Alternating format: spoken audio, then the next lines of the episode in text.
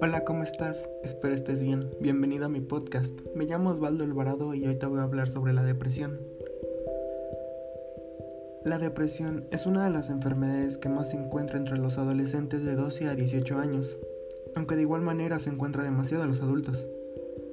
Claro que no debería de ser normalizada, ya que como se dice es una enfermedad mental y se tiene que dar un seguimiento para así seguir con tu vida lo más normal que se pueda.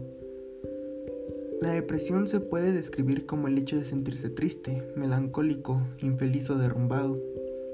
La mayoría de nosotros se siente de esa manera de vez en cuando, durante periodos cortos. La depresión clínica es un trastorno del estado anímico en el cual los sentimientos de tristeza, pérdida y obstrucción interfieren con la vida diaria durante un periodo de algunas semanas. Ten en cuenta que la depresión puede suceder en personas de todas las edades, adolescentes, adultos mayores.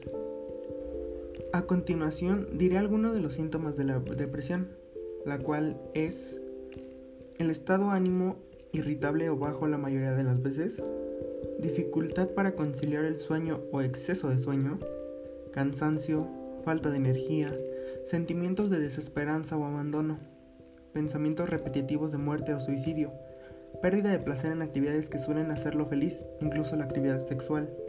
También los niños pueden sentir los síntomas, aunque distinto a los de los adultos. Por favor, si tienes niños pequeños en casa con algunos síntomas como estos, acude con tu psiquiatra o tu psicólogo de confianza. Vale la pena consultarlo. Existen tipos de depresiones.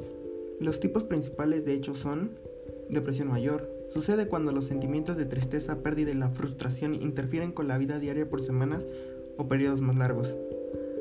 Trastorno depresivo persistente. Se trata de un estado de ánimo depresivo que dura dos años. A lo largo de este periodo puede tener momentos de depresión mayor junto con épocas en las que los síntomas son menos graves.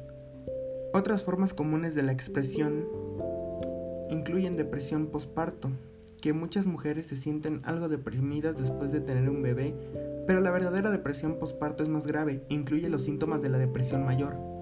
De hecho, hablaré de eso en otro podcast. Trastorno disfórico premenstrual. Síntomas depresivos que ocurren una semana antes de la menstruación y desaparecen después de menstruar. Trastorno afectivo estacional. Ocurre con mayor frecuencia durante las estaciones de otoño e invierno y desaparece durante la primavera y el verano muy probablemente debido a la falta de luz solar. Depresión mayor con características psicóticas.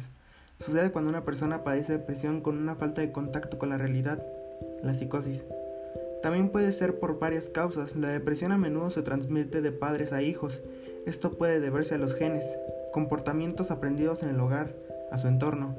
La depresión puede ser desencadenada por un hecho estresante o infeliz en la vida.